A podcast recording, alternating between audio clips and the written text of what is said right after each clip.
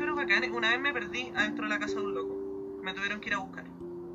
No, estás metida así como en una biblioteca. claro, no, me metí a un baño que tenía un jacuzzi y me, me senté adentro del jacuzzi sin el, sin el agua, obviamente, pero me senté y me saqué fotos. Y después dije como ya, ¿dónde chucha estoy? Pues me encantaría tener un jacuzzi.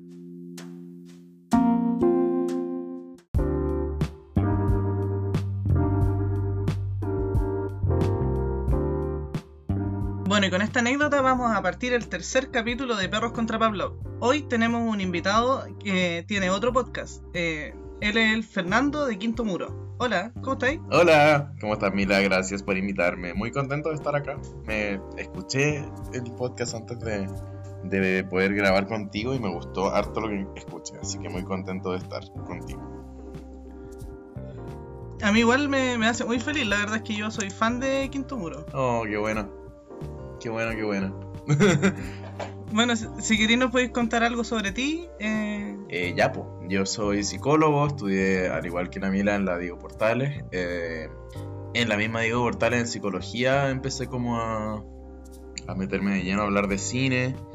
Tuve la oportunidad de, estar en colectivos de gente extraña que, que, me daban el espacio para hacer charlas de cine y, y en el fondo yo en esa época tenía como un hábito que que ahora todavía no lo, no lo o sea, ya no lo sostengo, que era ver una película diaria, que es un hábito muy extenuante, muy pesado, diaria sagradamente, o sea, de lunes a domingo.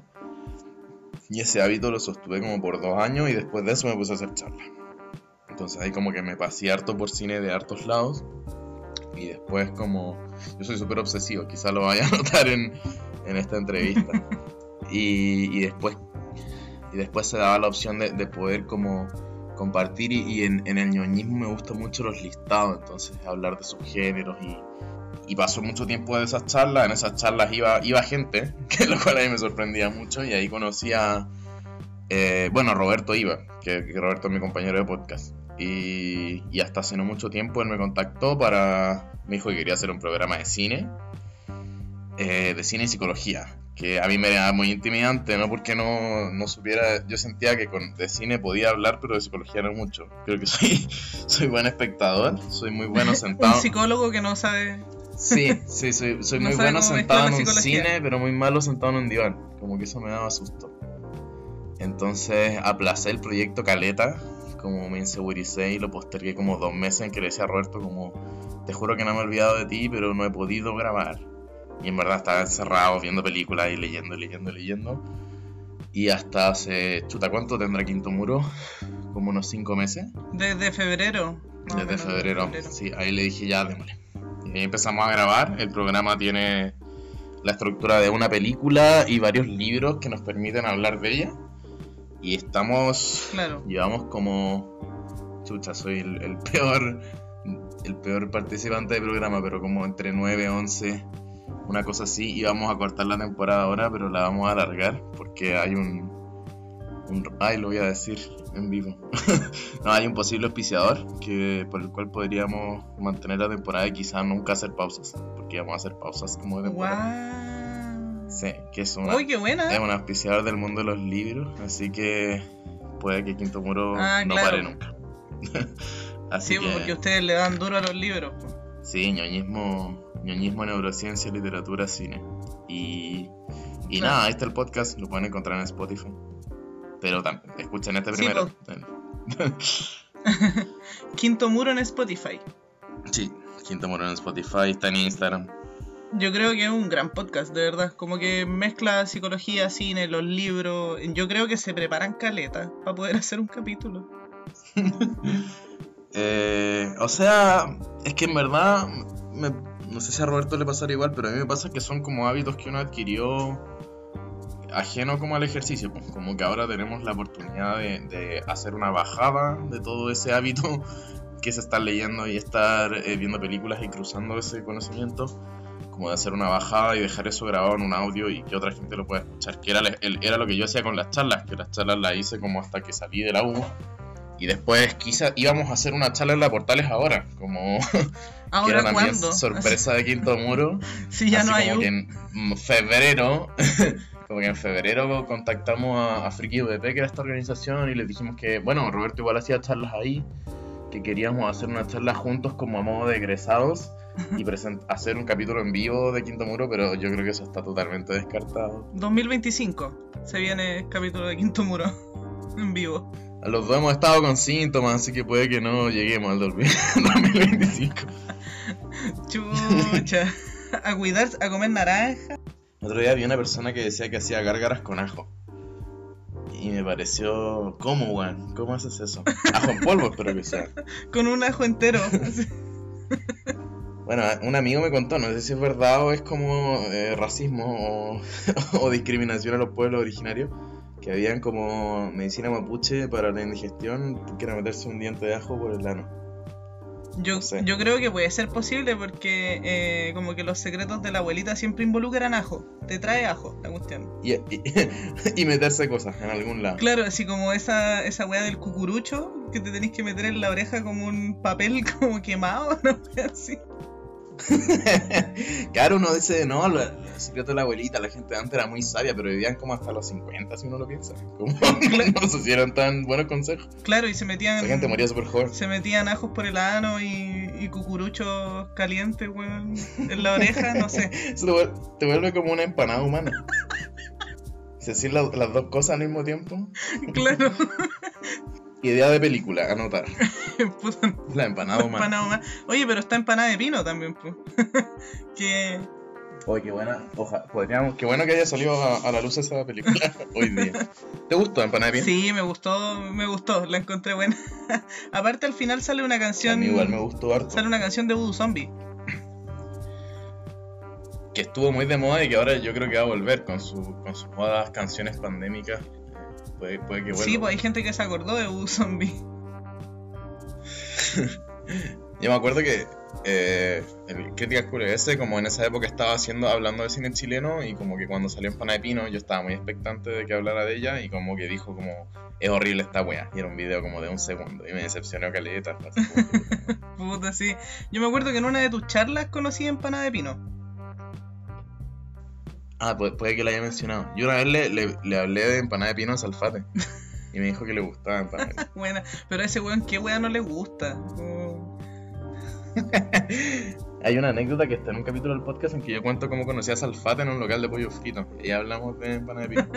Qué, qué bacán, pues, conocer a Salfate. Buena tarde. Sí, buena, buena tarde. menos mal que no te invitó a hacer otras cosas. Jalar pollo. Claro, jalar el creepy. Oh, concheta madre, weón, qué dolor de tabique debe ser esa weón. Puta, además que sí, weón. Ya vamos a. Eso, eso, eso también podría ser un, un secreto de la abuelita. Jalar creepy. ¿Para qué? Así.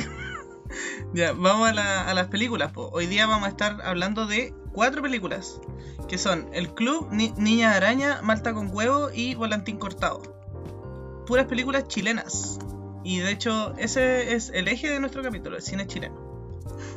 bueno, primero hay que decir que El Club es una película chilena del 2015 dirigida por Pablo Larraín.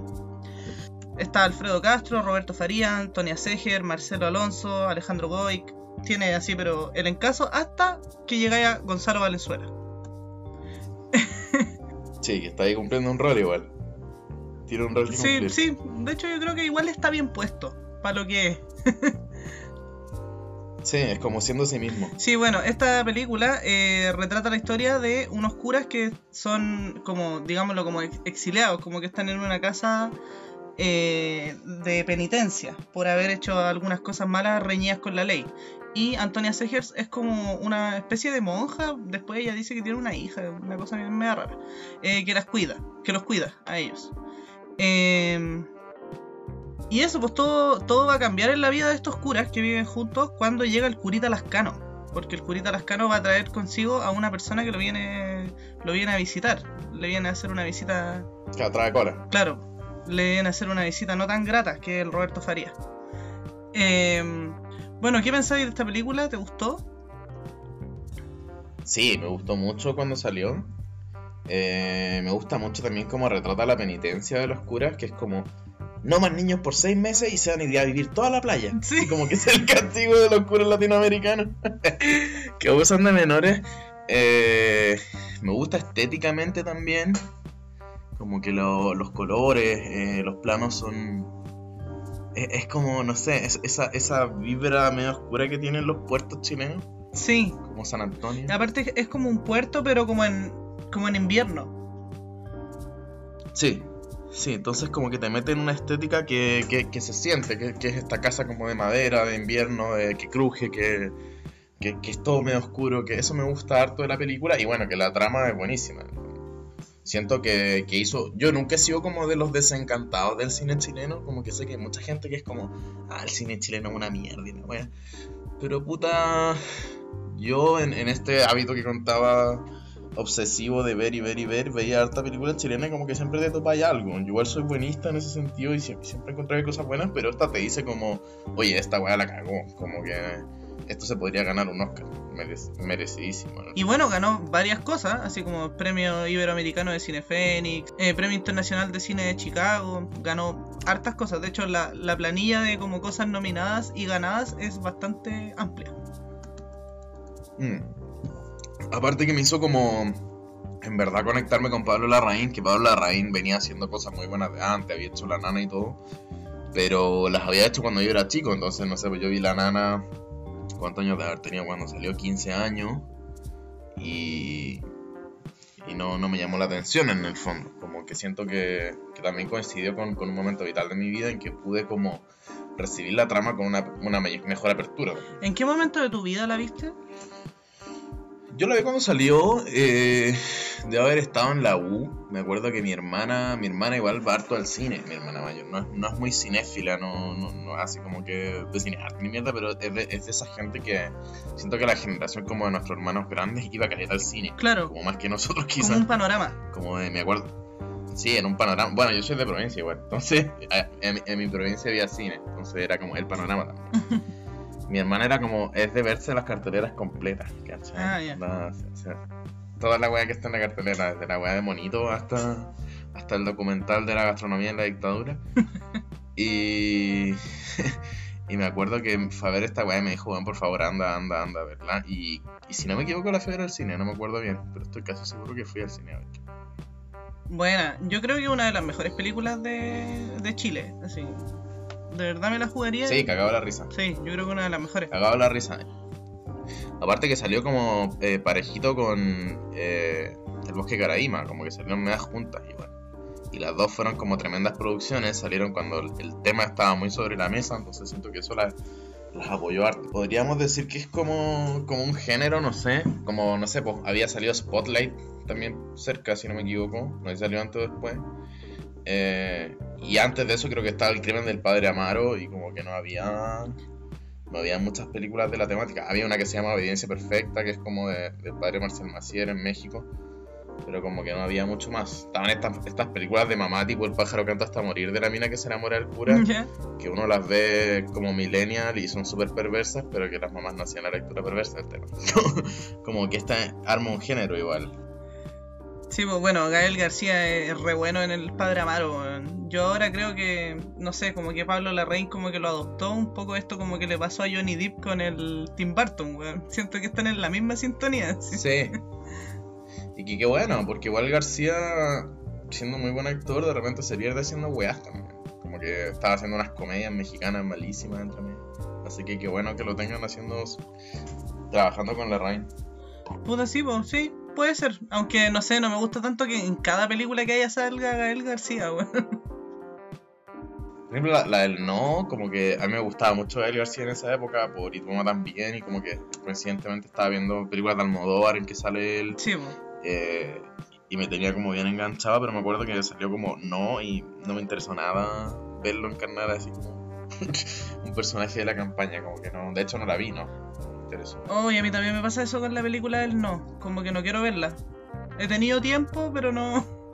No me llama la atención, weón. Es que también eso es como un subgénero no. de Chile, ¿eh? como dictadura.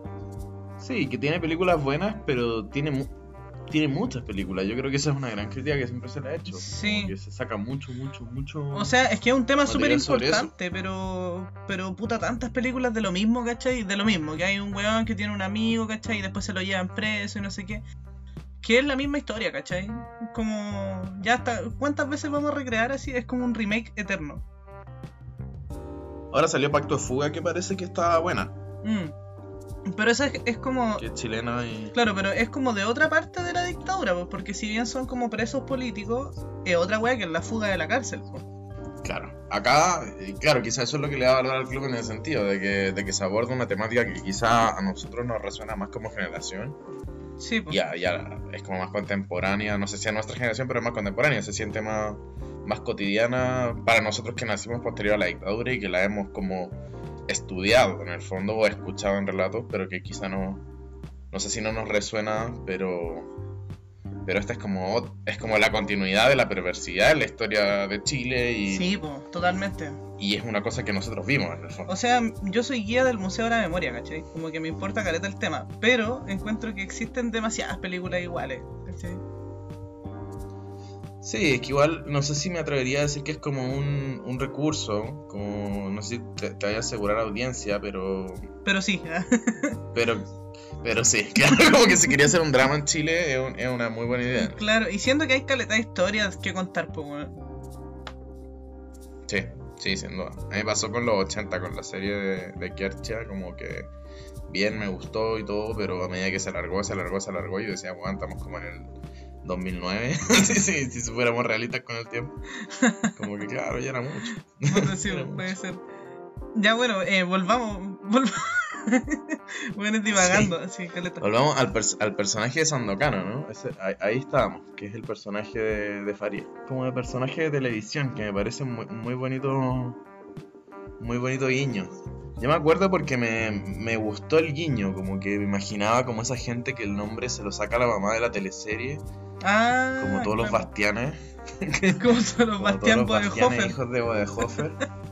Sí, yo sentía que Sandokan era como llevarlo ya al extremo máximo y también te planteaba, te- como que uno también se pone a pensar, puta, qué tipo de papás habrá tenido este niño que le pusieron Sandokan. Que le pusieron Goku. Claro, es como el niño que le pusieron Goku Optimus Prime. Sí, pues. Bueno, el, el per- el personaje Faría es. Es buenísimo, se roba la película en el fondo. Yo tengo entendido que el personaje Sandokan es como. Es como un progreso de un personaje que se estaba trabajando en una obra de teatro que tenía Ah, La Rain, que era Acceso, donde un personaje se subía a una micro, que era Farías, ¿ya? y hacía un monólogo de una hora arriba de la micro, entre contando su vida, tratando de venderte cosas y puteándote. eh, era mucha interacción con el público, y en un punto eh, contaba una historia de abuso. Ah, y de ahí sacaron todo este nexo. Claro, como que la Rain en el fondo sitúa al personaje en contexto, como que le hizo una especie de spin-off. Claro, como que podría ser el ¿Cómo mismo hacerle la weón. precuela? claro, Es, es curioso imaginar que, que, que ese, ese Farías de acceso que va en la micro vendiéndote algo podría ir eh, buscando al padre Lascano en esa micro. Claro, Valpurita Lascano. Yo encuentro fuerte, muy fuerte, eh, la parte que sale Faría al principio. weón. De hecho, yo creo que cuando me puse a ver el club, no tenía mucha expectativa, la verdad. Porque como que uno piensa, ah, cine chileno, puta, no sé, como que no es tan bacán. Filo. No tenía mucha expectativa, ¿cachai? Y de repente cuando veo esta escena, como que me, me pegué y la puse de nuevo. Así, la puse desde el minuto cero, así, de nuevo. Sí, y él, él como que monologa igual. Como que está. tiene como un. Es como de un delirio un poco lo que, lo que tiene Sandokan. No sigue como un hilo normal de conversación. No, eh, de hecho, él viene como relatando. Sí, se nota que. Da, da la impresión de que es un tipo que está muy secuelado. Como que. Que el abuso. eh, voy a hablar de una weá bien oscura en el fondo, pero. Yo me acuerdo que. eh, en entrevistas que vi a James Hamilton por el caso de Caraíma, eh, hay un punto en el que él relata que lo más doloroso, y a mí me ha pasado haciendo psicoterapia y viendo casos de abuso, comentaban como una de las cosas más dolorosas y que, y que hacen como más daño en términos psíquicos, eh, era esta ambivalencia de las sensaciones corporales que uno podía sentir durante el abuso. Ah, sí, pues. Esa weá Es súper es súper oscuro lo que estoy diciendo, pero en el fondo, si hay un abuso sistematizado, tú eres chico, se hace como este juego emocional de donde el abusador se hace un poco pasar por tu pareja. Sí, pues. Eh, hay un punto en que los niños pueden tener sensaciones eh, o, o no los niños, las víctimas pueden tener sensaciones físicas que sean Claro, como de disonantes con la experiencia traumática. como de placer, weón. Claro, tal cual. Sí, po. Tal cual. Y cuando uno escucha eh, relatos de abuso se topa harto con eso y como que en Sandokan hay un poco de eso también.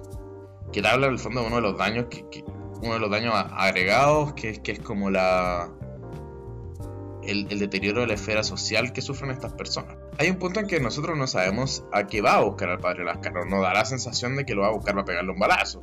Eh, en ningún momento se siente eso. No sé si tú lo viste igual. No, yo creo que es como una funa.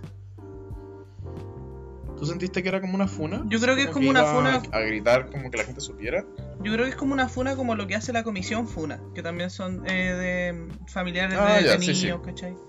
Eh, sí, pero por Sí, si la gente no, no cacha, son familiares de detenidos, eh, perseguidos políticos en la dictadura, entonces van a la casa de alguno de, de los que fueron militares en ese tiempo, ¿cachai? Y los funan por, por asesinatos, por torturas, por cosas así. Entonces van afuera de la casa y se ponen a gritar, empapelan la calle, ¿cachai? Con el nombre y con las causas, como todos los juicios que ha tenido, no sé qué. Yo creo que era como eso. Claro. Sí, sí, puede ser. Yo, yo sentí, no sé, yo, yo lo sentí también como de esta ambivalencia de... Sentí que él quería como hablar con él más que nada. De hecho, no sé si explicita en, el, en algún momento su, su visita. No sé si explicita el motivo. Pero en el relato, eh, donde él relata... eh, bueno, da la impresión de que las canas lo masturbaban en el fondo. Claro. Eh, detalla que detrás de eso de- detrás de eso hay una serie de argumentos que son que tienen un, un motivo religioso. Sí, pues, tienen un motivo religioso bastante oscuro. Sí, sí. Hace poco hubo un testimonio similar, creo que es del yerno de Lavín, que contó en relación a los jesuitas una cosa así, donde el abuso estaba como metido en el marco del, del acto religioso. Y era pero técnica. Eh, y nosotros pensamos que la trama se puede ir para allá todo el rato, ¿no? Como que... Pero no. como- Pero no. Tal cual.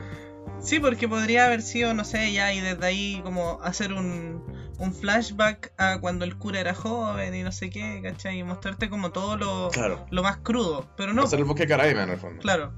Pero no, pues no te muestran eso, sino que te lo cuentan, te lo narran, pero no te lo, no te lo muestran así como explícitamente, ¿cachai? Claro, y tenemos un enfrentamiento que nunca se, se concreta, porque finalmente Lascano aborta misiones. Sí, claro, digámoslo de una manera así, aborta misión. Ahí, en ese momento, yo encuentro que la Antonia Seger es pero perfecta, por cómo lo, cómo lo hace, cómo barre bajo la alfombra, así me gusta mucho. Sí. Sí, la película se parte en dos. Hay uno dice. Es como en, en Psicosis de Hitchcock cuando la protagonista muere. la supuesta protagonista eh, muere y han pasado 20, 30 minutos y, y que hay como para dónde se va a ir esto, ¿no? Sí, porque no sabéis para dónde se va a ir. Y aparte que hay distintos curas, como que no todos tienen, eh, no todos fueron acusados de abuso sexual. Claro, hay, hay incluso un sacerdote que está como. que tiene Alzheimer. Claro, que tam- también como que viene a ser un, un- un guiño medio de comedia oscura eh, respecto a estas personas que las formalizan muy tardíamente, como que yo lo in- interpreto un poco así. O sea que el tipo ni siquiera está pagando culpa, sino entiende lo que está pasando. claro, no entiende lo que está pasando y básicamente lo están cuidando, más que otra cosa. Sí, sí. Y, y ahí aparece la interesante figura que es el padre García, que es quien va a, a mover la película. Claro, pues el padre García aparece como un agente externo que viene a investigar eh, sobre los crímenes que han hecho estos padres, estos curas. Claro, rápidamente le caen como pesos de, de traición de parte de los, de los otros eh, habitantes de la casa. Sí, po. Puta que bueno ese diálogo de yo soy, yo soy la iglesia. Sí, no, no, brutal. Hay, hay otro diálogo muy, muy cuático que es el de. Que a mi juicio es el mejor personaje, que es el padre Vidal, eh, que dice: Yo soy la represión. Ah, sí, po, sí. Respecto. Sí, sí, sí, como que juega un poco con la idea del celibato.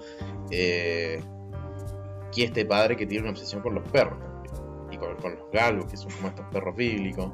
Y él entrena a un perro como para carreras. Claro, y como para el disfrute, pero al final lo hacen pasar como que no, como que el perro estaba botado, como que necesitaba casa. Claro, claro, que, que, que este juego de. que el perro podría ser Sandokan también. Claro, pues bueno, de hecho después pasa lo mismo con Sandokan. Claro, que, que es como adoptado eh, hay una tensión de clase en la película todo el rato. Sí, pues, y yo creo que a eso, a- eh, no, pero es que esta película daba mucho análisis, pero a eso quería ir. Yo creo que el personaje de Roberto Faría está muy bien construido. Sí, es, es como un vulnerable muy creíble en el fondo. Es un vulnerable que no se ha topado, botado en la calle, porque es un tipo vulnerable bien particular. Sí, pues y aparte como que todo lo que hace, dice, eh, como que no es una caricatura del pobre, sino que básicamente es un cabro que salió del cename. pues. Claro, yo creo que la, la carga que tiene el personaje como de la voz del loco le permite, eh, que vamos a hablar quizá después con Niñas Araña, que, que ahí es donde el recurso no funciona tan bien, le permite decir mucho sin, sin pecar de, de latero, de obvio, de, de Claro. estar en- entregándonos el mensaje en bandeja, como que el hecho de que él esté monologando como en el delirio, le permite entregarnos, entregarnos mucho mensaje sin que sea como un, una ruptura de cuarta pared latera que a todos nos carga de estos personajes que dicen como, ah claro, pero cuando el rico roba no le pasa nada. Claro. Yo creo que a todos nos da lata ese tipo de personajes. En cambio con Sandokan funciona porque se le pone en ese rol. En el- Claro, ese personaje que te cuenta la película porque piensa que tú eres weón y no entendís la trama. como, Como de teleserie. claro, así como, ahora que no me está mirando, yo diré el plan secreto. Es como, yo, yo tenía una teoría de que el cine está evolucionando a ese tipo de guiones, como que está pensando en un público más desatento y que, y que puede ser en el fondo. En toda esta mutación del cine a su formato Netflix, sí, o sea, como que parece que los guiones tienen que ser mucho más explícitos ahora. sí, pues como lo que pasó eh, con el irlandés. Claro, lo que pasó con esta weá, pues que la gente la encontraba muy larga. así como, no, ni cagando voy a estar sin ver mi celular cuatro horas. Claro, pero una, una serie de 700 capítulos no hay problema. Pero es que yo creo que esa serie de 700 capítulos la gente no la ve, la, la escucha, porque la ven mirando el celular. Hay un tema como autocompetitivo. Que al final del día esta idea de tengo que ver la temporada 1, 2 y 3 en el menor tiempo posible me parece como el entretenimiento agarrando lógicas de rendimiento nomás. Sí. Como que este ejercicio de contemplación del cine, que es tan bonito de sentarte dos, tres horas, eh, está muriendo y, mutando en una cosa de rendimiento. Pero Sandokan trae, trae esta tensión de clase que, que es bien interesante que, y que la raíz la contrasta muy bien. Aparte, no sé, yo encuentro que por lo menos este pobre es creíble, pues, ¿cachai? No es el weón que anda con guantes sin dedo, weón, como el Gonzalo Valenzuela en, en la película, Am- no, en la teleserie Ámbar. Conchetumare, weón, yo creo que esa es una de las grandes. Bueno, las películas que elegimos, porque transparentarle a la gente que elegimos dos y dos, Ah, sí, pues, elegimos dos y dos. tienen. Tienen, yo creo que todas están entrecruzadas por representaciones de, las de la pobreza, algunas mejores, algunas peores. Sí, pues, algunas mejores, otras peores y otras que están ahí como en el medio, diría yo. Pero siento que es como una piedra de tope del, de la ficción chilena, el tema de clase. Sí, pues, sí, o sea, si te fijas en todas las teleseries, están basadas o en una parte como muy cuica, ¿cachai? Que podría ser machos, ponte tú, que es una familia como que, qué weá, así de ensueño, ¿cachai? Tienen cualquier plata, no tienen ningún problema de, de esa índole, o, eh, o el, el otro extremo, po, que son así pobres y, y hablan con refranes. Sí, a mí- mi polola ve como tel- teleseries iguales y yo de repente, ah, me estoy haciendo súper heteronormado, yo no las veo, yo las escucho porque están puestas nomás, pero yo, bueno, no las veo. Yo, yo las escucho mientras Yo la- Eh, de repente la es- escucho así como los guiones y, y- y noto como que persevera este personaje de la mujer po- la mujer pobladora chora que está como en la toda la mantuca. ficción chilena histórica. claro, y es como, pero pon la, pon la miecha, mijita, si ya le dije, cortar a la lecera. Y es como, ay, weón, y suena atrás Chico Trujillo, tan, tan, tan, tan, tan, tan, tan, Sí, una weá tan ridícula y como que a la ficción le ha costado mucho desprenderse de eso. Sí, aparte que no sé, pues a mí me pasa que como, como persona que vive en la periferia, ¿cachai? Esa wea no es así, pues, weón. Entonces, me da demasiada vergüenza ajena del cine chileno. Pero esa weá, ¿Por qué tú crees que pasa eso? ¿Cómo será? Porque efectivamente el cine igual está hecho por una elite eh, perpetuada en el tiempo, que son los mismos actores. De repente le dan la bienvenida a un director tipo Nicolás López que viene a traer a otra camada de los mismos weones. ¿Será una cosa así? Como que hay una desconexión con, con actores más populares, por así decirlo. Yo creo que sí, yo creo que es una weá de que los que hacen las teleseries o los dueños de los canales jamás han bajado de Plaza Italia, como se diría en el refrán. ¿ah? Eh, Y da la impresión de que los actores tampoco, ¿no? Claro, y da la impresión que los actores tampoco, entonces como que creo que no conocen, como que no es lo que se hacía antes, ponte tú. El otro día estaba viendo Romané, que por cierto es un spin-off de El Faro. ah. no, pero estaba viendo Romané eh, y por último ya se metían en la cultura, aprendían a hablar como gitanos, ¿cachai? Se iban de Santiago a, a Mejillones. Eh, y antes se hacía como esa wea, pues ahora no, pues ahora como que cualquiera puede representar la pobreza sin haberse metido como a, a investigar. ¿Cachai? Entonces por eso tení. Por eso tenéis, no sé, por representaciones del weón de guantes sin dedos, ¿cachai? Que es el pobre. po. Lo cual, no. Demasiada vergüenza ajena, weón. Faría igual es como un punk y yo creo que eso como que le, le ayuda en cierta forma, pero yo pienso como nosotros tuvimos entrevistado con el que hablamos del neorrealismo en Chile, que fue un género que igual agarró vuelo en los 70, 60, Ajá. y en el fondo había igual una tendencia en Chile como a, a no contratar actores para que interpretaran pobres en ese como que, Ah, bueno, claro. si quiero tener un verdulero, contrato un verdulero y que él haga de verdulero, para que no pasara eso, y como que eso se dejó de hacer. No como el desvelado cuando se disfraza de taxista. Conche tu madre, weón, de veras. Yo siento que en el club la wea más neorrealista que hay es el personaje de Gonzalo Muñoz. O- la de Gonzalo Valenzuela, perdón, perdón, los confundo desde que tengo nueve años. Como que le dijeron, oh, se, lo, se lo encontraron en esta playa surfeando y le dijeron, oye hermano puta, weón, una toma para el teatro, por Claro, una toma y podéis ir a la fiesta de, de inauguración. y jalar con nosotros. claro. No, sí, pues porque aparte hace de él, como muy raro. Bueno, esta parte de la película a mí me parece que no sé por qué está. Como que eso me pasa un poco. Yo sentí que era como para el, co- el coqueteo de la iglesia con el poder. O sea, la iglesia es poder, pero el coqueteo de la iglesia con la monarquía. Mm, puede ser. Que este- estos curas como que rechazan, rechazan a Sandokan, bueno, porque trae toda una historia que para ellos les es muy perjudiciosa, pero también porque es un tipo que es pobre, porque es un tipo que es loco, como que trae, viene con todos los hashtags que son feos. Claro, sí. Entonces ve- vemos en un, en un momento que el, el padre Vidal se acerca a Gonzalo, que es un zorrón infumable, que está con Diego Muñoz, que también se llama Diego, sí. y con Cata Pulido que también se llama Cata, personajes culiados insufribles de la vida real, Sí, haciendo po. de sí mismos. Y trata de acercarse a ellos como en el modo perro zorro y es súper patética la escena. Sí, pues terrible patética, claro. Como del curita, buena onda con el curita, pero el curita nunca va a carretear con nosotros, po. No, pues que no. Yo lo sentí un poco así, como, como en el desclasamiento de estos personajes y su constante coqueteo con la burguesía, que es una wea muy tristona también. Oye, ¿y hay algún detalle que te gustaría destacar de esta película? Detalle como, como datos freak. Lo que sea, así como detalle alguna escena que te haya gustado o detalle de datos freak, da lo mismo. Me gusta mucho la, la escena del galgo con el padre García. Porque cu- cuando él empieza a ser sometido a, a- a- a cuestionamientos. eh, perdón, el padre Vidal empieza a ser sometido a cuestionamientos y el padre García le solicita eh, que se deshaga del perro. Que no lo puede tener más. Él usa un argumento que me parece que es muy gracioso, eh, indicando que es la raza del perro lo que como que le quita culpa porque dice que los galgos salen en la Biblia. Como que es el único perro que aparece en la Biblia. Y esa weá es verdad. Como aparece en Proverbios. En el libro Proverbios de la Biblia, efectivamente hay una referencia a los galgos. Como que es un detalle que dentro de todo igual está bien cuidado. De hecho, tengo, muy ñoño, tengo acá el, ¿El pasaje? el ¿cómo se llama? El pasaje, sí.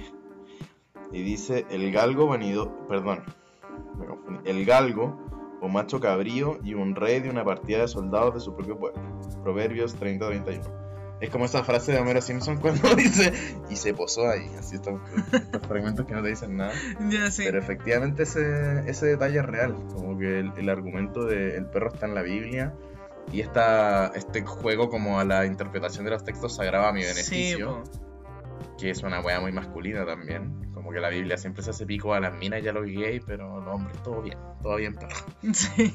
Eh, me pareció me pareció un muy buen detalle como que efectivamente esa, esa cita no fuese una wea azarosa y me parece algo que te podría decir un cura que cabrón.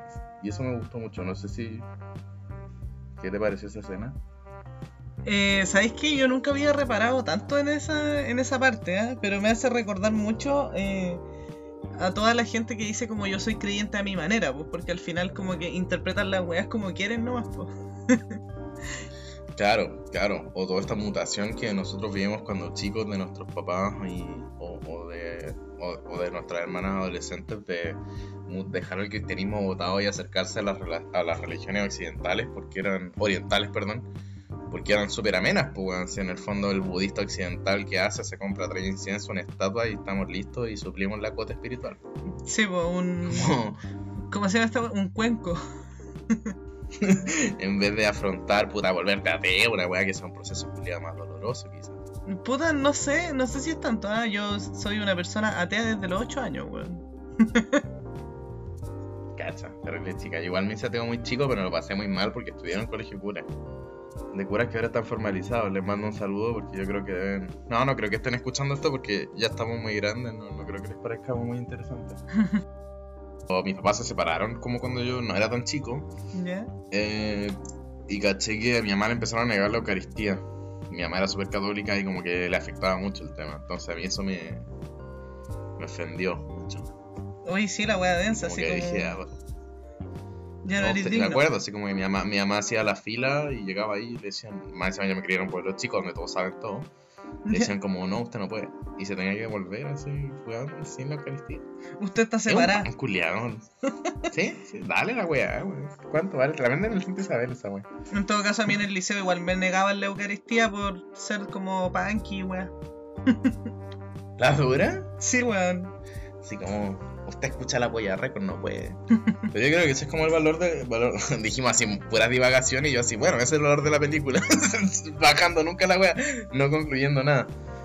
Eh, yo creo que como que cimienta una weá que puede ser un género es como este, este cine latinoamericano que se hace como responsable de sus propios problemas como sociedad contemporánea, me parece muy bacán. Buena. ¿Y hay algún detalle que tú consideres que no quedó tan bien? Déjame hacer como un, un rewind mental rápido.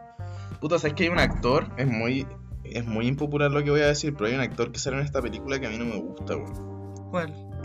Que es el señor, déjame sacar esta cita bíblica que tengo acá. que es. Alejandro Goik. Alejandro Goy. Ah, el bala loca.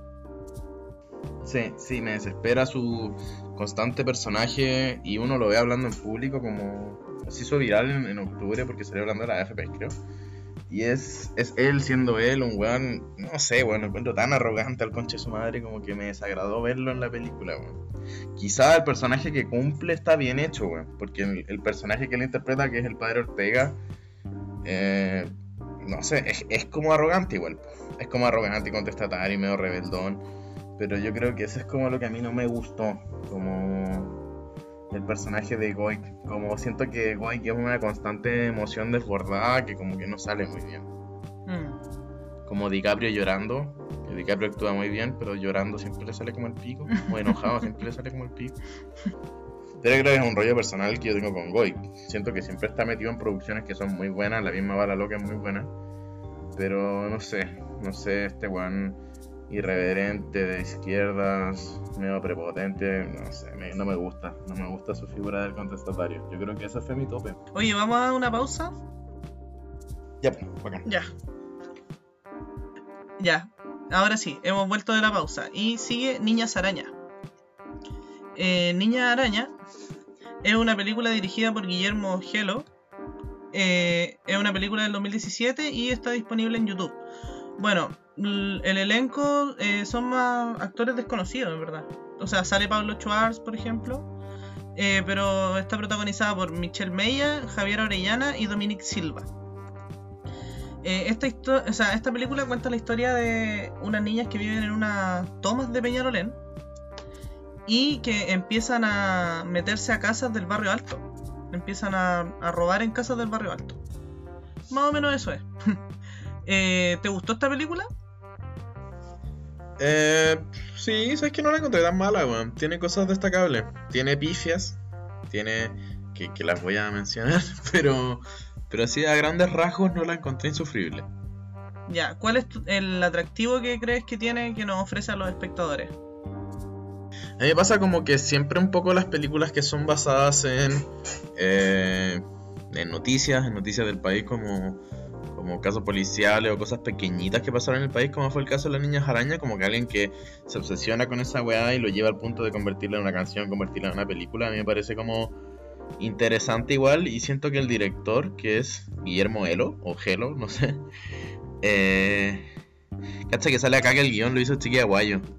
Según, según Wikipedia. ¡Wow! Puede ser. O Puede sea, ser. sí, puede ser. Eh, siento que igual logra como situar este pequeño hecho noticioso en, en una como en un conflicto real que es como el tema de los campamentos, el tema como de, de las tomas, ¿cachai? Cuando estas están insertas en comunas que, que no son de la periferia. Que yo creo que eso que después de las eh, viviendas sociales que anunció la VIN hace un par de años, hace un año atrás creo que fue, quedamos en claro de que es algo que levanta polvo. Sí, po. Eh, ¿Cuál crees tú que es la actuación más destacada en esta película? A mí me gustó la, la niña que está embarazada porque siento que es un personaje que dentro de todo no cae como en, en cosas que sí caen los otros personajes. Como sobre todo el personaje de la chica que es rubia, que se llama... Ya, pero filo. Ya, pero vamos, vamos, vamos a hacer una buena práctica. Está la niña embarazada, la niña morena y la rubia. Sí, listo. Eh, siento que la niña rubia cae en una wea que a mí no me gustó tanto. Como que siento que se pierde un poco el realismo. Porque se supone que estas niñas tienen 13 años. Así como que son terribles, terribles chicas. Sí, po. Y, y pasa con los otros personajes que de repente tienen así una madurez y conciencia de clase y conocimiento de discursos culiados complejísimos, teniendo 13 años, Y viviendo como donde el viven. 2005, y viviendo una toma, así como que un niño de una toma habla así como, claro, pero los delitos económicos no son penalizados ante la ley de la misma forma que ser mechero. Es como, mm, no sé, no sé, puede ser que hayan niños culiados así iluminados en el mundo, pero pienso en mi yo de 13 años y igual era terrible ahueonado. Y como que siento que, que la niña que está embarazada no cae en eso, como que es un personaje al que yo le creí todo el rato. Entonces por eso lo encontré destacable, como que siento que nunca se sale de, de su rol de niña de 13 años, en el fondo. Mm. A mí me pasa que la morena la encuentro la flight más creíble. También, también. Porque me pasó mucho, hay un detalle que me molesta caleta de la película, weón, que es que dicen Lily en vez de Cuico. Ah, sí. Pero Lily era como, yo sentí que Lily era como lindo, o es cuico, ser Lily. Como lo utilizan, yo creo que era Cuico. Hay, hay una entrevista a Julio, que hace Julio César Rodríguez y Gianluca en un programa que se llama La Junta, que está en YouTube. Que es muy bueno. que es muy bueno. En, en un momento Julio César dice como, no, a mí no me gusta esa weá porque es muy lele. Y como que le dicen, ¿qué es lele? Y bueno, lo, lele, pues. Y como que no lo logré explicar, siento que pasa lo mismo con Lily. Y Lily en esta película está usado, puta, podría alguno de nosotros algún día darse la paja de contar cuántas veces se dice esa weá en la película porque es muchísimo. Sí, todo es Lily. Todos Lily. Es una weá que se dice excesivamente. Y, y, y claro, yo viendo que el guion lo hizo, me da risa que salga que lo hizo Chiqui Aguayo, en volar una talla de alguien. Tendría que ser una talla muy espe- específica, como que alguien se haya, eh, haya editado el Wikipedia de Niñas Araña para hacer esta talla. Pero como que yo siento que donde se cae principalmente esta película es en el guion. No sé si Sí. tú lo ves igual. Sí, igual creo que, o sea, es que, no sé, lo- los diálogos son una weá muy rara, weón. Muy, muy, muy rara. Yo tengo mi teoría de por qué lo son. Si queréis, ah, después lo digo, si queréis lo digo al tiro. ¿Cuál es tu teoría de por qué son tan raros?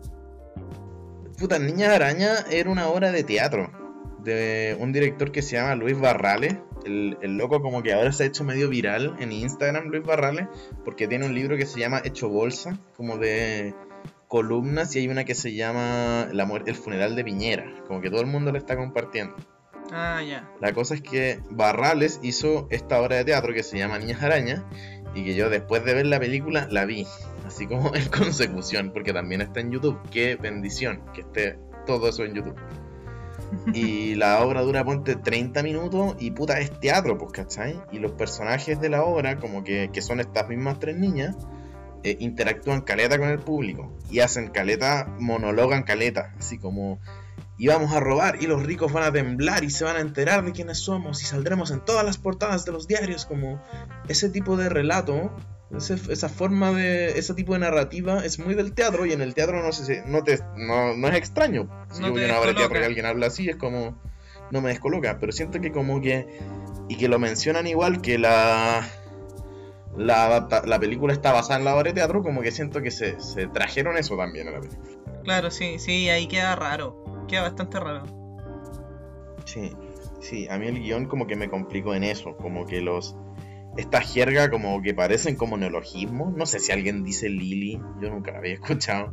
Yo tampoco. Antes de esta película nunca había escuchado que alguien dijera Lily.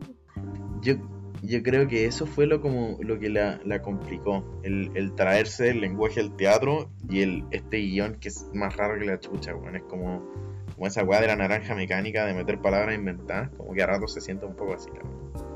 Claro, sí.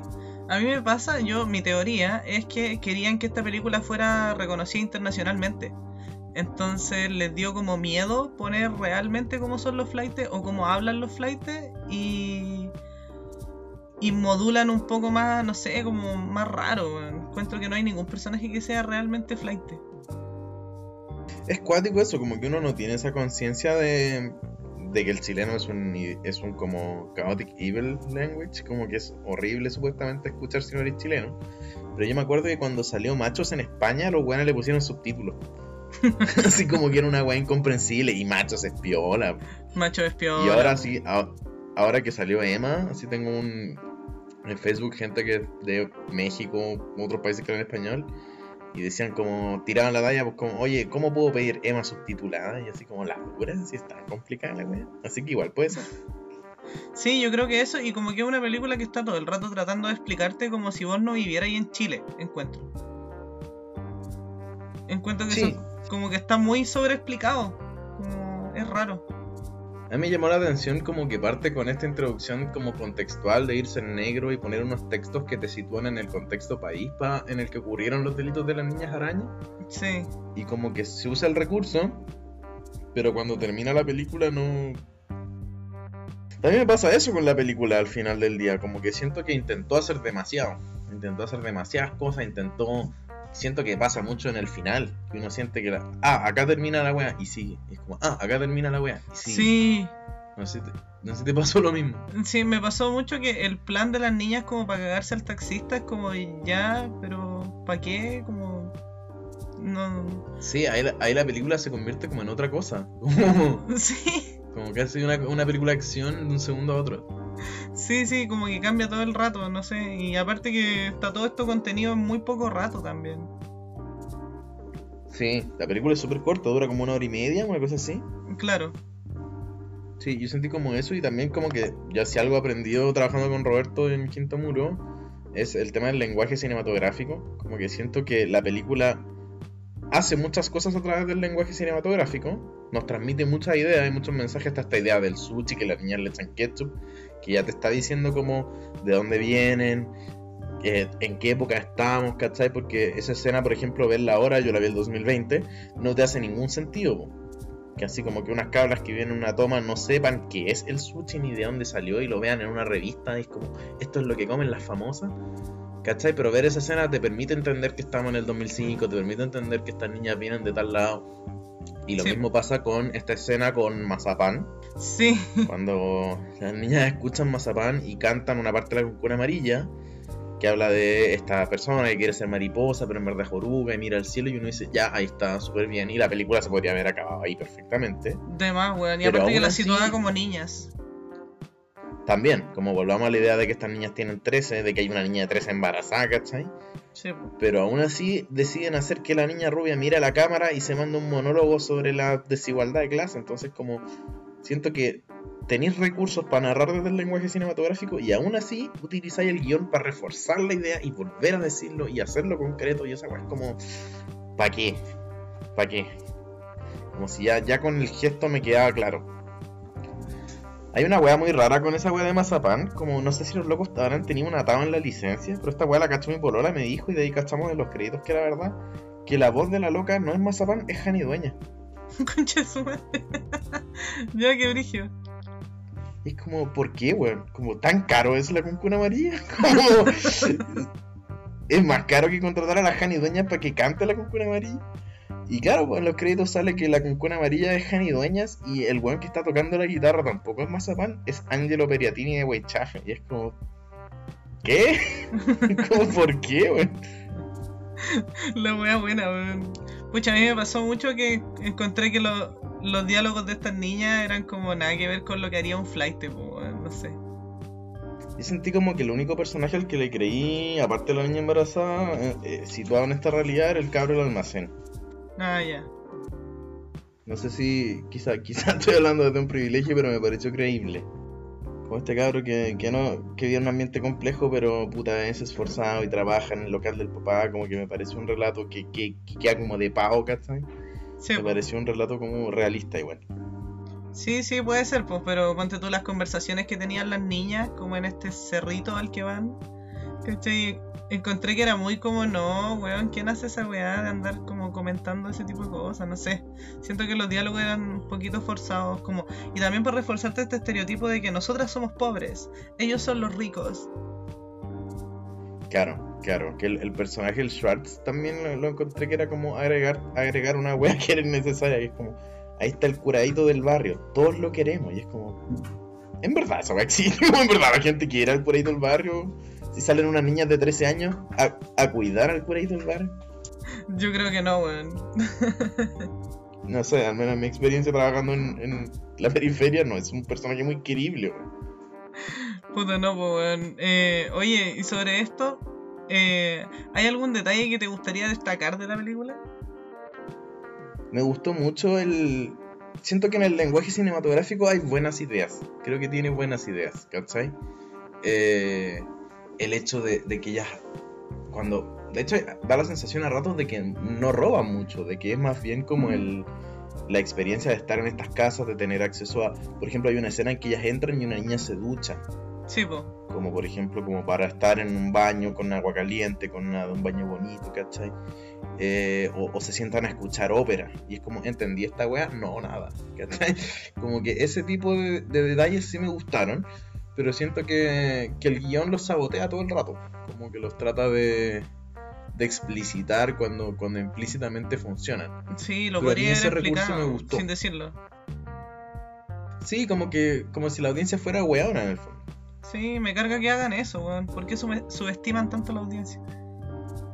Como que si eso no estuviera ahí, me parece que, que habría estado bueno. Que habría.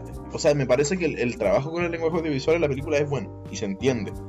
Se autosabotea, pero se entiende. Entonces yo igual lo rescataría. Como que está bien hecho. ¿Y hay algún detalle que consideréis que no quedó tan bien? Eh. Puta, el guion principalmente. eh, sentí que la relación de. Porque está, hay todo un rollo con la niña de que es rubia y por eso está, tiene un estatus distinto en la población. Pese a, pese a vivir como la misma marginalidad y que se puede insertar como en esta clase alta y pasar más piola. Mm, Como que. No sé, la relación que ella tiene con su mamá la encontré como media. que faltó. Faltó darle una, una vuelta de tuerca. No sé si tú lo sentiste igual.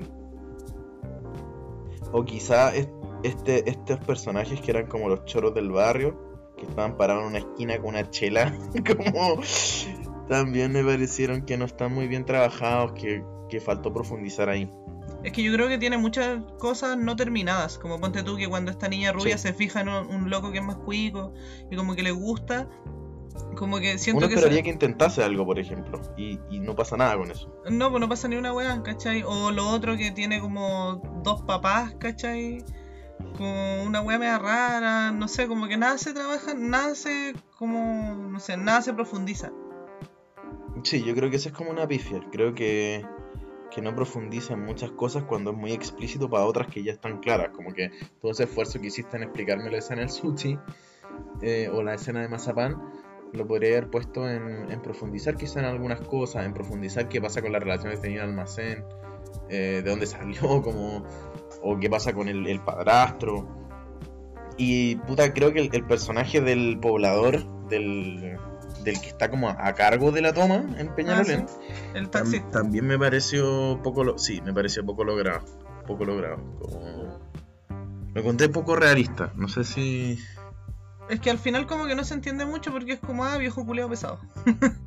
Sí, tal cual. Y como que es muy solemne, como que eso no, no sé, no le creí nunca. Claro, sí, es que yo creo que se va para muchos lados. En un momento se las llevan presas y terminan en el cename, pero eso pasa una noche. Sí, como, y claro, y, y uno dice, ah, quizá van a abordar esta idea porque las, las niñas también refieren a esas niñas al cename y no querer volver. Y uno dice, ah, quizá acá me van a contar un poco cómo es estar en el cename, pero a una loca le cortan el pelo y eso es como, oh, qué terrible es el cename. Como, Claro, que, claro, y como que se pueden ir al otro de- día. Claro, como que tiene la intención de, de abarcar muchas cosas, pero quizás en eso en eso recaen torpezas, ¿cachai? Pero igual creo que es la primera y única película de este cabrón. Entonces puede ser que tenga que ver con eso. que era su proyecto de título y después no ejerció. Se lo echó. Pero. Pero quizá también tiene que ver con un tema principiante. Yo siento que, que es lo mismo que decíamos nosotros en Quinto Muro con el hoyo. Como estas películas que tienen, se enredan solas en la pretensión de dejar un mensaje con carga social. Cuando ya lo- con el lenguaje cinematográfico lo estáis haciendo, ¿cachai? Sí, es que, pucha, también pasa lo que decíais de la audiencia. Ponte tú, en YouTube está lleno de videos de como La Casa de las Flores, final explicado. Y es como, weón, porque alguien te tendría que venir a explicar el final de esa weá, Sí. ¿cachai? O sea, no digo que sea mala, me gusta mucho, pero ¿por qué alguien te tendría que explicar ese final? Como, ¿Cachai? Cuando yo hacía las charlas en la UDP, una vez en Confesiones UDP Psicología, una persona dijo, como respecto a mis charlas, que yo era un weón que veía un video de YouTube y me creía filósofo. uh, brigio. Duro. Y me acuerdo que me dolió caleta, po. Me dolió caleta. Y como que de ese día en adelante, yo cada vez que iba a hacer una charla o alguna cosa, y que lo hago en Quinto Muro igual, no veo ningún solo video de YouTube y, y muestro mi bibliografía, como que la transparento. Pero cuático que efectivamente hay gente que reclama eso. Como, y me imagino que igual responde a un fenómeno que debe haber, quizá cuántos de esos videos de análisis del final de Breaking Bad son iguales. po. Para nada, como que hay una desvalorización de la experiencia subjetiva igual. po. Entonces, ponte en quinto muro todos los análisis como que son nuestra experiencia subjetiva con las cosas y quizás están súper distantes de la intención del director, pero pero nace de esa vez que me, me criticaron anónimamente y me dolió. Oh, pucha, que lata. Yo tampoco veo videos antes de, de hacer esto. po. Ya, eh, pasemos a la próxima. La próxima es bacán. Volantín Cortado, que tiene mucho que ver con Niña Araña, encuentro yo. Sí, bueno, hasta la elegí yo, le cuento. Ah, sí, pues. Porque creo que es la que lo logra muy, muy, muy bien. No sé, yo, yo no te pregunté si te había gustado la película. Eh, bueno, a, a mí me perturbó una situación personal con respecto a la película, pero. pero sí, sí me gustó. Esta película es del 2013. Eh, la dirige Aníbal Jofré y Diego Ayala Riquelme. El elenco igual son actores más o menos desconocidos. Está René Miranda, Loreto Velázquez, Víctor Montero, Pablo Krog y Moira Miller. Eh, esta película cuenta la historia de Paulina, que es una estudiante de trabajo social que está haciendo su práctica en un centro de reinserción de menores. Y ahí es donde conoce a Manuel, un chico que está como asiste a este lugar. Eh, y con él empieza una relación de amistad y quizás como algo más, como que igual se gustan. Bueno, y eso Sí. va a poner como va a poner como en cuestionamiento, ¿cachai? Como que ella no puede interactuar mucho. De hecho, a los dos minutos de la película te lo dicen. Ella no puede como eh, ser tan tela con estos cabros, pues porque se tiene que parar desde la vereda de estudiante de trabajo social y no sé qué. ¿Cuál es tu impresión general de esta película? En esta película me gusta harto. De hecho, yo como que siempre la recomiendo caleta. Porque siento que, que es una película que aborda un fenómeno que es muy real también. Y incluso uno podría hacer como metaliteratura con el tema, que es el cómo la clase alta en el fondo se aproxima a la clase baja con un objetivo como de poder quizá enriquecer, hacer más entretenida y más floreada y oh qué interesante y pintoresca mi vida como esta re- relación media fagocitadora que tiene la clase alta con la clase baja, como de ahora nosotros también vamos a escuchar cumbia porque mira que entretenía esta música que escuchan en el bar Las Tejas. Eh, el Oye, mira que mira que chora esta ropa americana. Como que siento que la película Sí. agarra ese fenómeno y lo desarrolla súper súper bien. Sí, a mí igual me gustó harto. Sí, le encontré algunos detalles, pero de eso vamos a profundizar después. Eh, aquí, ¿cuál es el atractivo que tú crees que tiene esta película que nos ofrece? Yo creo que el, atractivo que tiene en el fondo es una inversión un poco de los roles a los que usualmente se les asignan a los personajes de clase alta y de la clase baja. Ya, el cabro de la clase baja igual es un cabro Retsaname, no estamos haciendo como ninguna como ninguna innovación acá, ¿cachai? Pero siento que no es una caricatura cuando a medida que va avanzando la película. Siento que, que uno puede encontrar quizá en Manuel un tipo como con intenciones quizá o sea, quizá Manuel puede representar un descontrol asociado a su vulneración, pero no es un weón malo o morboso o un weón en el fondo constantemente volcado a su propio placer como podría ser Paulina.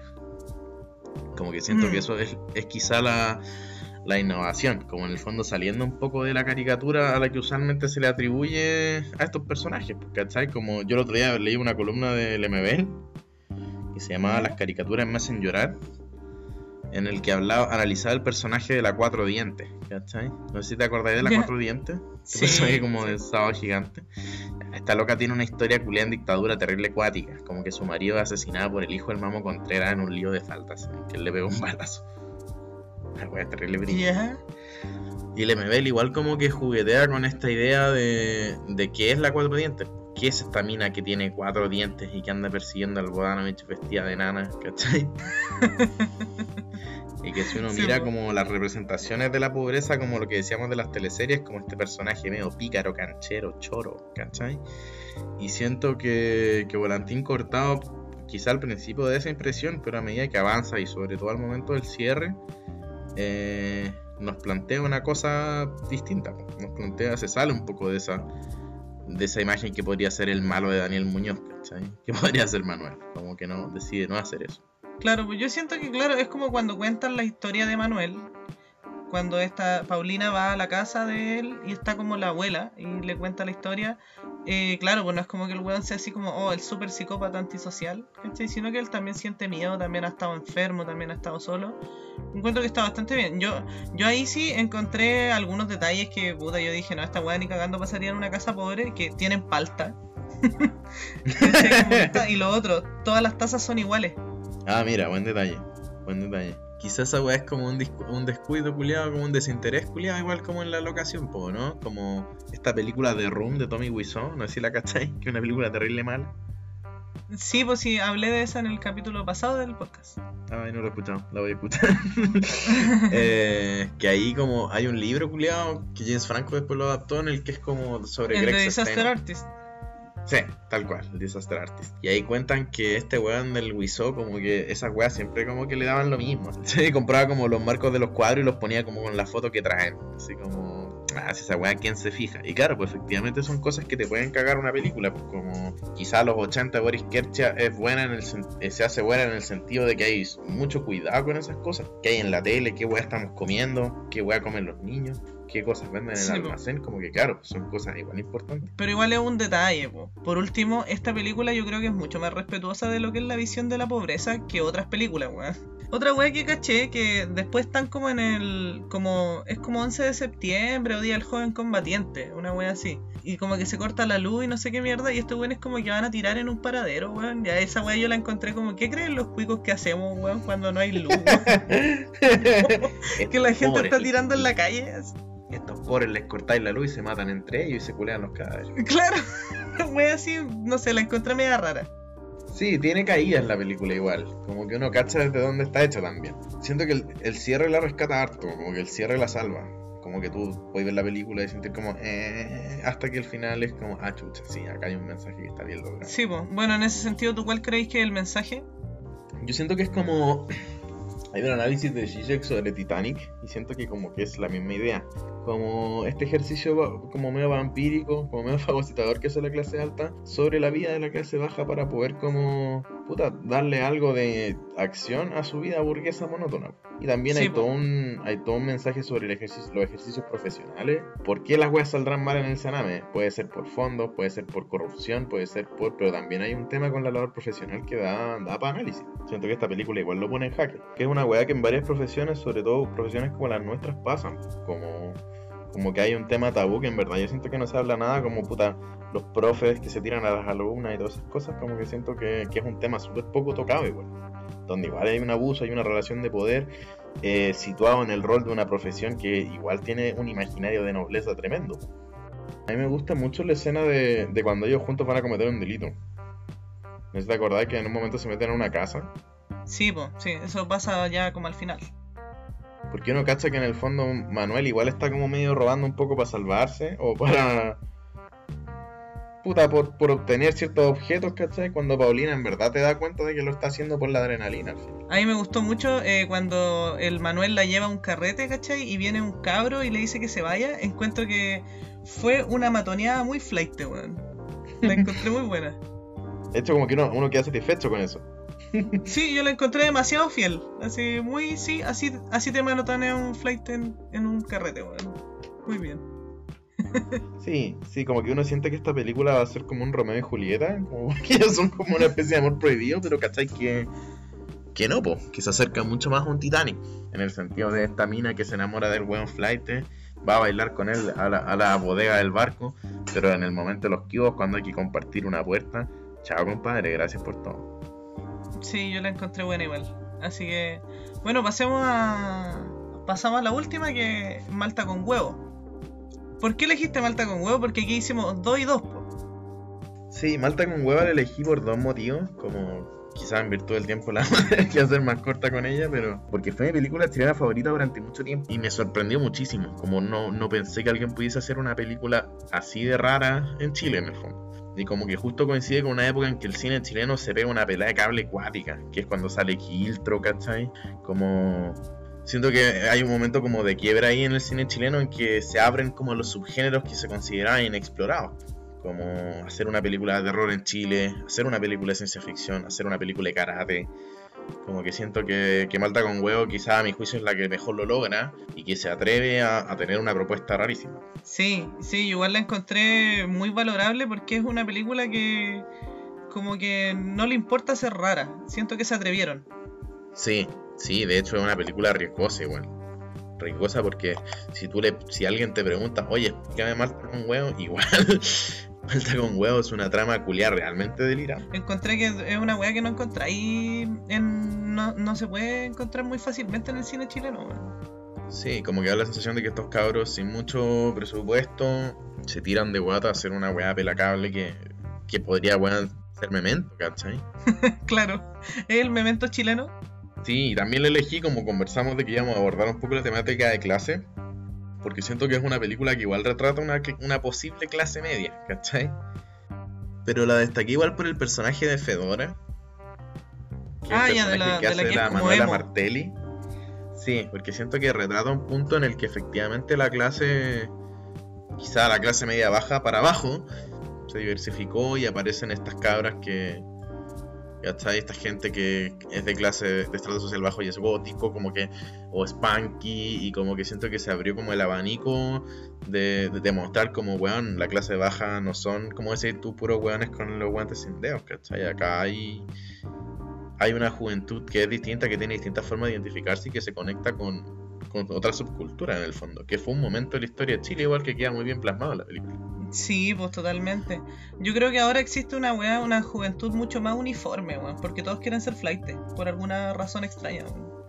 Sí, se ha perdido como, yo siento que hasta, hasta como esta época se ha mantenido un poco eso, de que habían cabros que querían ser indies, o que querían ser emos, o rape- raperos como que todavía quedan, metaleros todavía quedan, pero igual es una wea como media boomer, yo creo. Pucha, yo trabajando en el liceo, eh, igual he cachado cabros más o menos punky, ¿cachai? O como rockero, metalero. Puta, un funeral, conche ¿En qué está?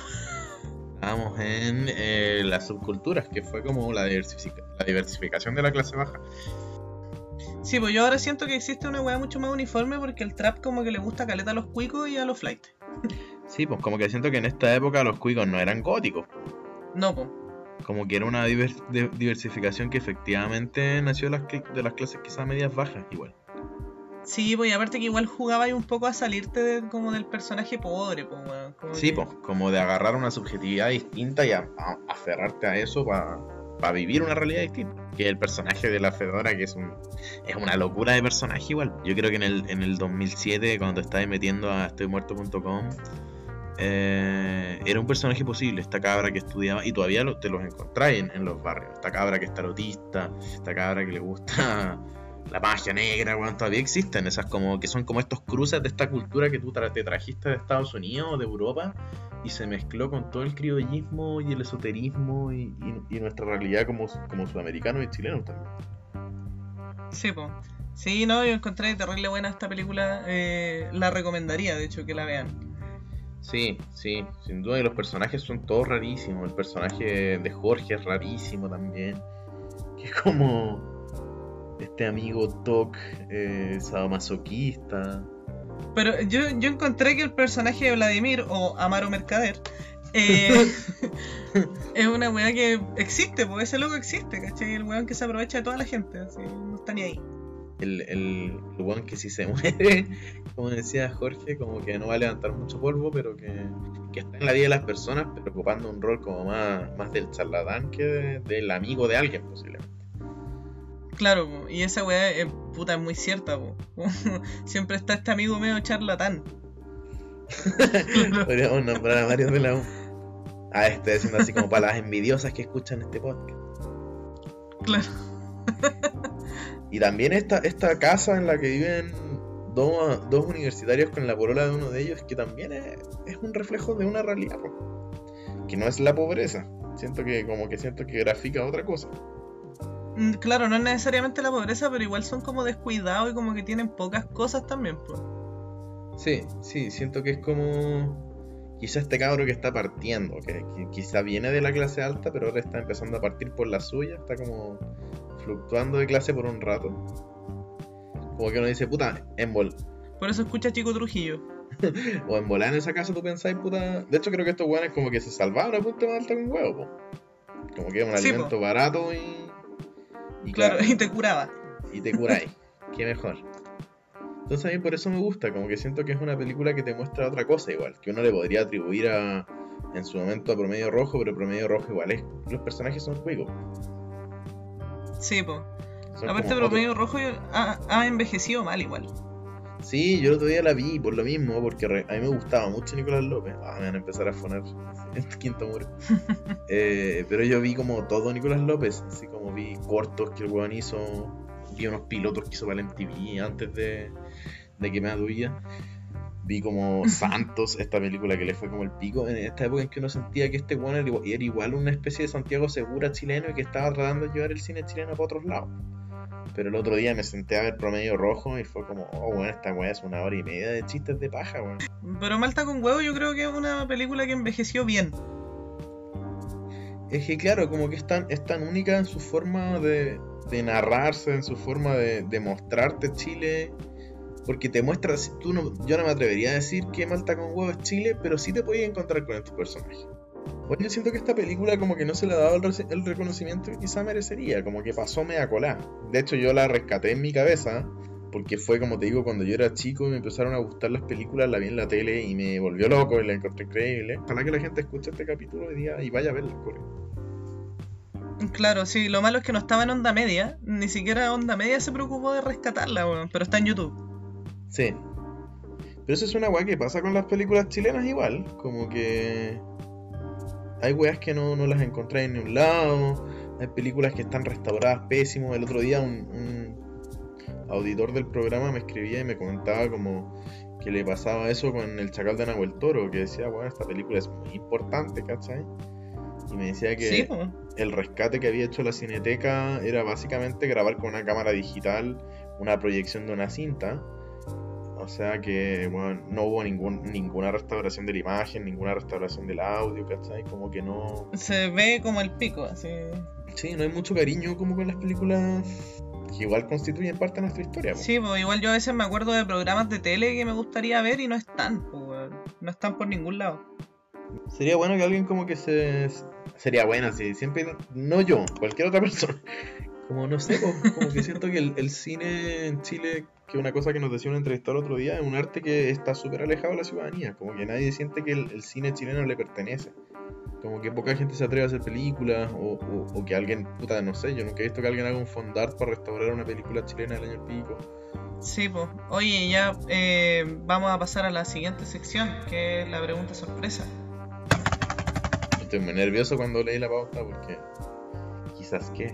Eh, ¿Cuál es el peor personaje? Así, el que más te carga, el que más te molesta, el peor personaje, pero de la esfera universitaria, psicología UDP.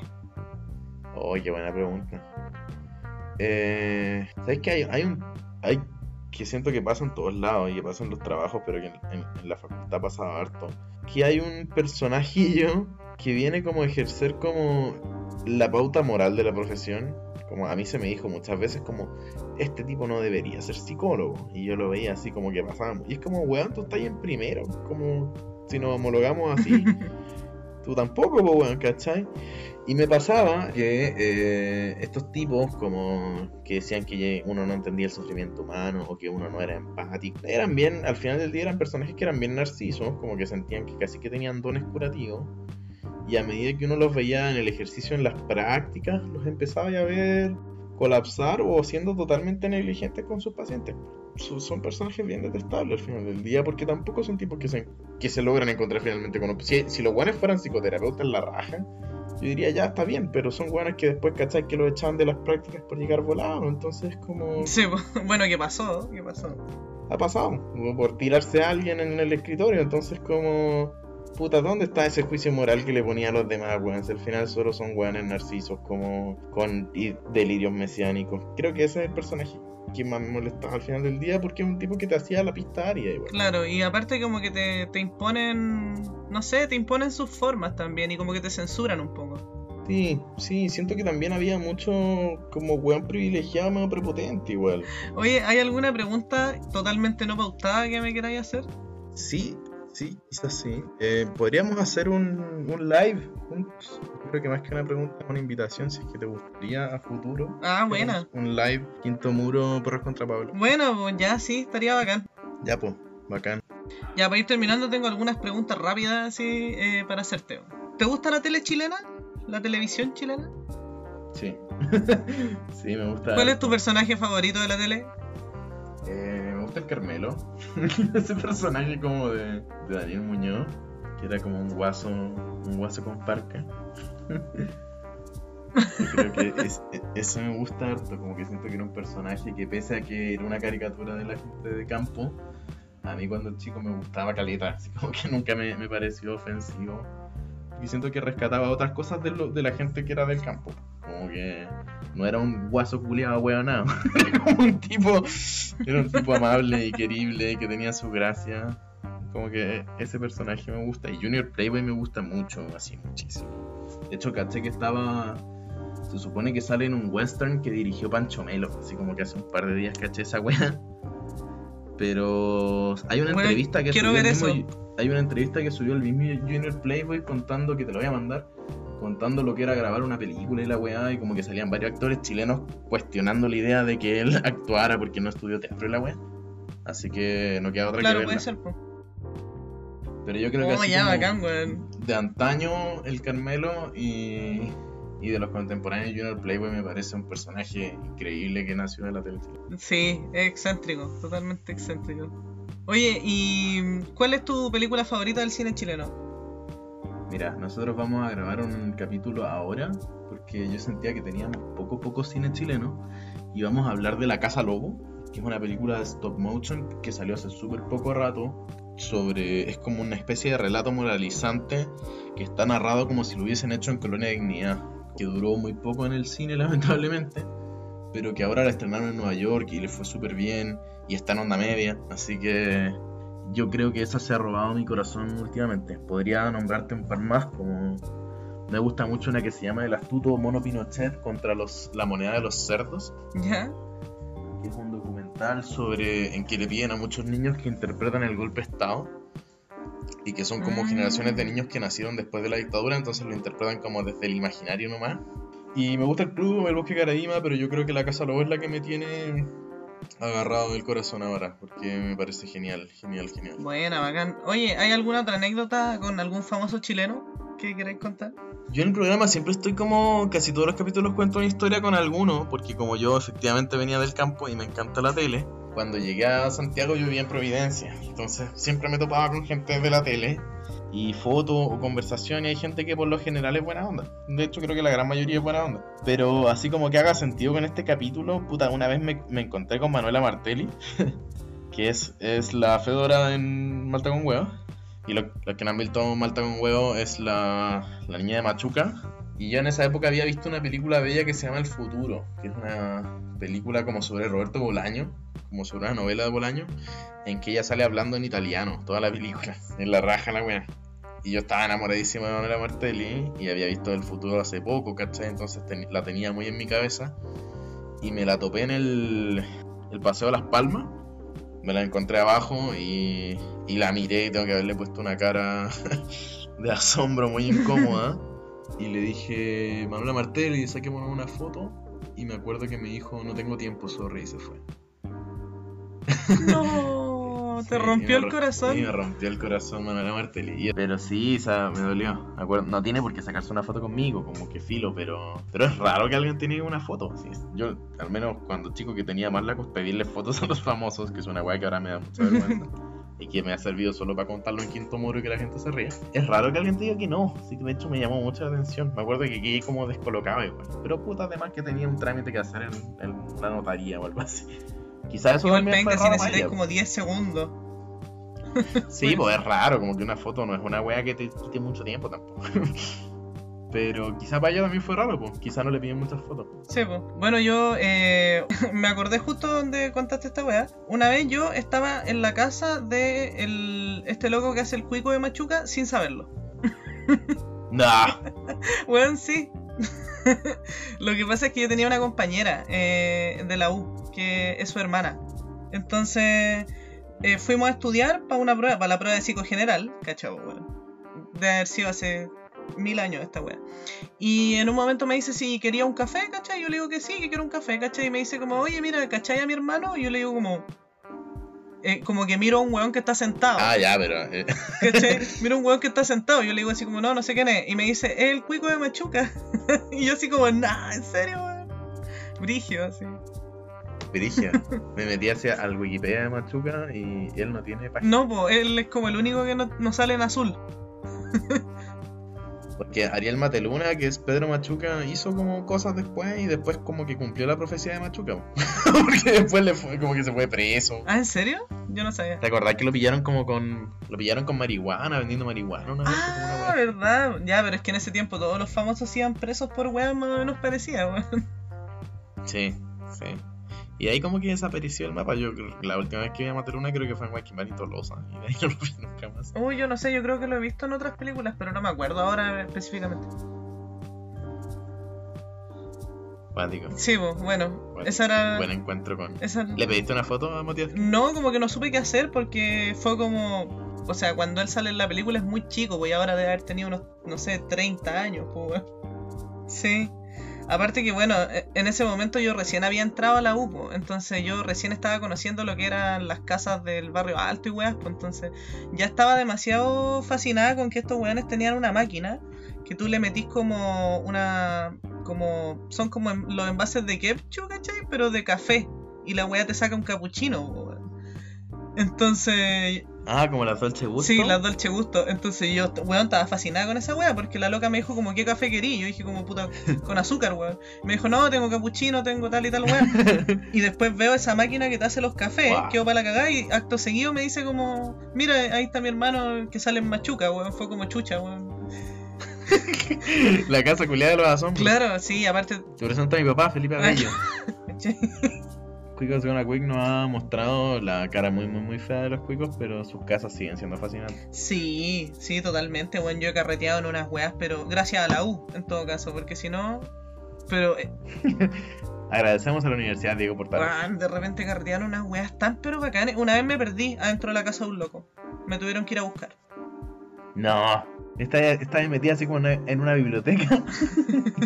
Eh, claro, no, me metí a un baño que tenía un jacuzzi y me, me senté adentro del jacuzzi sin el, sin el agua, obviamente, pero me senté y me saqué fotos. Y después dije como ya, ¿dónde chucha estoy? Pues me encantaría tener un jacuzzi. La wea la zorra. Sí. La wea para el pico. Sentí que, sentí que le faltaba plura- pluralidad de clase a la portal. Sí, pero ahora sabéis que igual se ve más gente como, no sé, gente normal, weón. Porque hubo un momento en que el hijo de Piñera y la hija de Bachelet estudiaban en, en la misma facultad que nosotros dos, pues, weón. Yo me acuerdo de la hija de Bachelet y toparme en los pasillos y yo, muy weón tonto de campo, saludarla así como, hola. Y no me saludaba. Sí, igual con la gratuidad se diversificó y ahora hay más como gente de Puente Alto, weones, no sé, raperos, ¿cachai? Como otro tipo de bolas, pues, pero igual sigue siendo una cuica, mayoritariamente cuica, ¿cachai? Yo siento que es importante porque al final cuando tú salís a ejercer, te tenés que enfrentar a, a que la psicoterapia y la psicología no es un ejercicio tan académico al final del día. Al menos cuando partís, a menos de que hayáis hecho ayudantía y te volváis profe, pero, pero tiene poco de sentarse en un salón a tomarte un expreso, muy, muy, muy poco. Sí, pues. No sé, siento que a la Portales todavía le falta caleta diversificarse o extinguirse, no, no sé. Igual en su momento agradecí que existieran espacios como Frikis. Yo no, no sé si pertenecía a Frikis porque no, no era miembro activo, como que estaba solo en el ciclo de las charlas. Pero cachar que existían ese tipo de cosas, porque habían ciclos de cine universitarios y, y cosas que efectivamente generaban vida universitaria. Pues como a mí, a mí me parecía muy loco hacer una charla y que llegara gente. Pero estos espacios como el que tenés tú y, y que estemos compartiendo nosotros acá y que los dos tengamos un programa, me parece como que habla de que efectivamente la gente se está apropiando de, de, de- de este arte. Sí, la cagó. Eh, oye, Feña, ¿querí, eh, bueno, promociona tu podcast, no sé, pues, ¿queréis mandar algún saludo, algo? Sí, voy a aprovechar de eh, invitarlos a todos a darse una vuelta por Quinto Muro. En, en el Instagram estamos haciendo los lives, con el que pronto tendremos un encuentro con, con la Mila, yo creo, ¿cierto? Sí, pero hemos tenido encuentros con, con otros programas, con, con personas del mundo del cine, con directores independientes. Eh, vamos a seguir nuestra temporada, se nos va a alargar, así que vamos a estar hablando ahora también un poco de películas chilenas. Tenemos eh, harto espacio dedicado a productoras como A24, a los que les gusta ese tipo de cine. Eh, y hay harta literatura, así que si es que no te agarramos por el cine, quizás te podemos agarrar por los libros para que se den una vuelta. Quinto Muro en Spotify. Y dejarle un saludo, le voy a dejar un saludo a Roberto. Mira que es un- Ay, qué buena lindo. persona. Un saludo a mi compañero de podcast, que estamos ahí, sacamos un capítulo hoy día y vamos a sacar, vamos a grabar mañana, así que la cosa se está moviendo. Buena, buenísima, qué lindo. Em, bueno, yo en este momento, no sé, le voy a mandar un saludo a toda la gente que, que escuchó el capítulo anterior, que me dijeron que les dio mucha risa eh, y todo eso, y a quien haya llegado hasta el final de esto, porque este va a ser, yo creo, el capítulo más largo del podcast. y bueno, eh, gracias a ti, po. Gracias a ti por haber venido. En verdad, yo no sé, sacaría más capítulos contigo, weón. Así que para eso vayan a ver Quinto Muro.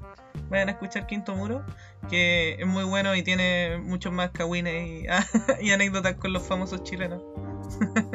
y eso, muchas gracias. Sí, gracias por invitarme y cuando quieras, vengo de nuevo feliz. Eh, ya.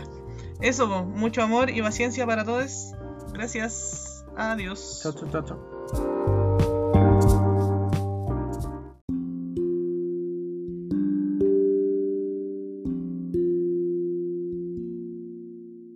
Van a pillar, te digo que lo use viola, si no va a salir en la tele tampoco. Ya, chiquilla. Ahora sí que pasamos piola en el molo, ¿no? Con esta ropa nos vemos terrible Lilia. ¿eh? No, no pasamos piola con esa pinta de acá, po. Vamos a tener que cambiarnos de barrio entonces. ¿Se imaginan pasando piola en todas partes? Terrible Lilia. En la nieve, en el barrio alto, entrando a sus casas.